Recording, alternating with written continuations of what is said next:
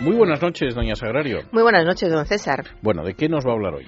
Pues voy a empezar con el presentador de un concurso de televisión que saludó de esta manera. Queremos saludar a todos los que están aquí de cuerpo presente. Era... De cuerpo presente. Estaba lleno de cadáveres aquello. De era cadáveres mm, aquello, expuestos, preparados para mm, ser llevados a enterrar, que, que eso es estar de cuerpo presente, pero muy vivos. Luego estaban muy vivos, aplaudían, reaccionaban. O sea que bien, lo estaban haciendo No puedo bien. lo del tiempo presente. pero- de cuerpo presente. Eh, es ese afán de decir siempre algo más. Queremos saludar a todos los que han venido hoy aquí. Buenas noches, bienvenidos y qué cosas por el estilo. Continúo. Un joven explicando la construcción de una catedral alemana. El trifolio, trifolio, El trifolio. el trifolio se quemó en un incendio y es posterior al resto de la catedral. Trifolio, no. Triforio, triforio con R. Triforio, que es la galería que rodea el interior de una iglesia sobre los arcos de las naves y que suele tener ventanas de tres huecos. A esta galería se le llama triforio. La presentadora de un programa de televisión refiriéndose a una invitada. La tenemos aquí para cortar un poco del bacalao de lo que está pasando estos días. Que sí, la tenemos aquí para cortar un, poco, del bacalao de lo que está pasando estos Se días. interpretaba cortar el bacalao como hablar de los temas de actualidad. Un, un- un po- un poquito, aprovechar un poquito lo que hay de actualidad para ir cortando como si fuera bacalao. Sabemos que cortar o partir el bacalao es imponer la propia voluntad a los demás. Eso Sí. es partir el, el bacalao. Lo que iba a hacer esta señora, pues era eh, analizar, eh, diseccionar en todo caso, hacer un análisis minucioso de algo, simplemente comentar lo que está pasando. Pero esto de cortar un poco del bacalao de lo que está pasando, pues eh, no sé a qué venía. No estaba muy claro. Por cierto, respecto al bacalao, hay una frase que siempre me, me hace mucha gracia. Es una especie de frase, frase hecha o refrán. Esa que dice, te conozco bacalao aunque vengas disfrazado. Sí, efectivamente. Y se ha dado cuenta de que mucha gente dice, te conozco bacalao aunque vengas rebozado.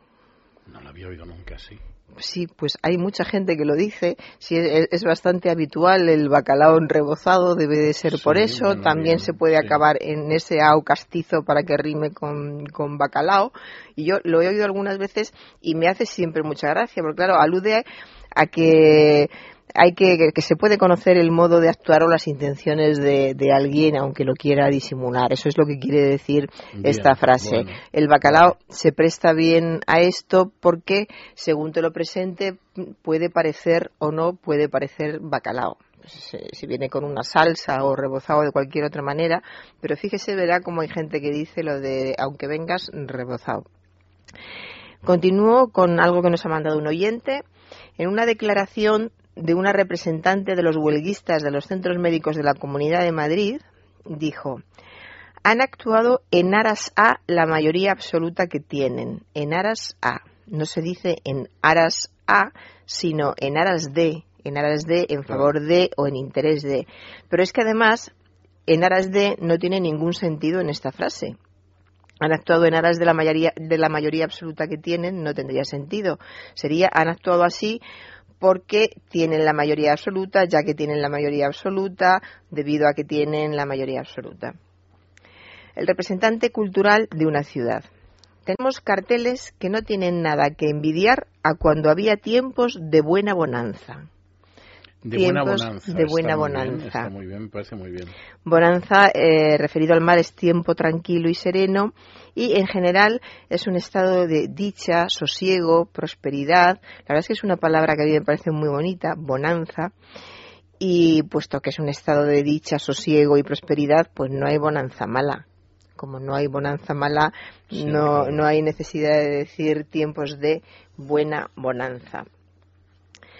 Continúo con la presentadora de un concurso sobre dos concursantes. La diferencia de resultados entre uno y otro es bastante ostentosa. Ostentosa. Es eh, una equivocación bastante común, confundir ostentoso con ostensible, que es lo que quería decir, porque ostentoso es algo que llama la atención por su magnificencia o por su aparato, mientras que ostensible es algo manifiesto o patente o que simplemente es muy visible, como era el caso de estos resultados de estos concursantes. La diferencia de resultados entre uno y otro es bastante ostensible. En un reportaje en Bali, aquí las puestas de sol son, fíjese, imperennes, Imperennes. imperennes. Es difícil, ¿eh? Entonces, claro, si, si perenne, perenne es continuo o que dure indefinidamente, imperenne, que no es una palabra que no aparece en ningún diccionario, sería con este prefijo in, que significa no, sería que no duran indefinidamente. Claro, claro. Eh, que eso es lo normal, que no, Sí, que no pues duran ¿Para qué nos vamos a indefinidamente.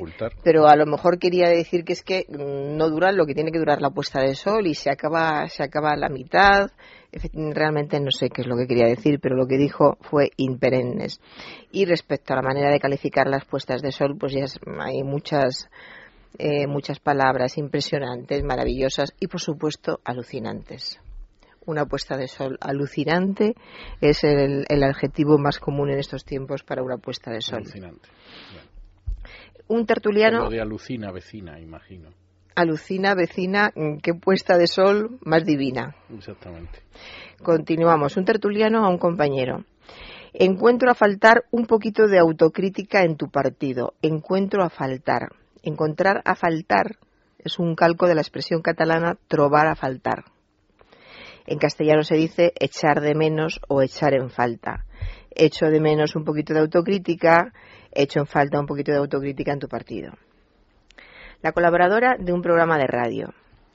Hoy tengo un bajadón horrible porque es una fecha muy mala para mí. Tengo un bajadón, bajadón. Fíjate que en el diccionario aparece subidón y aparece por primera vez en la última edición publicada del diccionario de la Academia, que es la vigésima tercera. No, por supuesto, la que se está preparando, la anterior. Y ahí aparece subidón como un término coloquial que significa una elevación rápida que experimenta algo, tuvo un subidón de fiebre, para referirse al estado de ánimo, está eufórico porque tiene un subidón. Y lo contrario de un subidón es un bajón, un bajón, no un bajadón. Un bajón que es también un término coloquial y que significa depresión o bajada de ánimo. Y termino con pala- las palabras de un tertuliano. El rey ex- exporta fuera la imagen de España. Siempre se exporta fuera, aunque dicha Claro, exportación claro. sea de una región a otra del mismo país, pero siempre se exporta fuera. Y aparte de la redundancia, sería más correcto decir que representa a España en el extranjero o que representa la imagen de, de España. Ciertamente. Y con esto acabo. Pues muchísimas gracias, A doña usted. Sagrario. Y nosotros hacemos una pausa y regresamos con nuestro invitado de esta noche y nuestra tertulia de análisis político.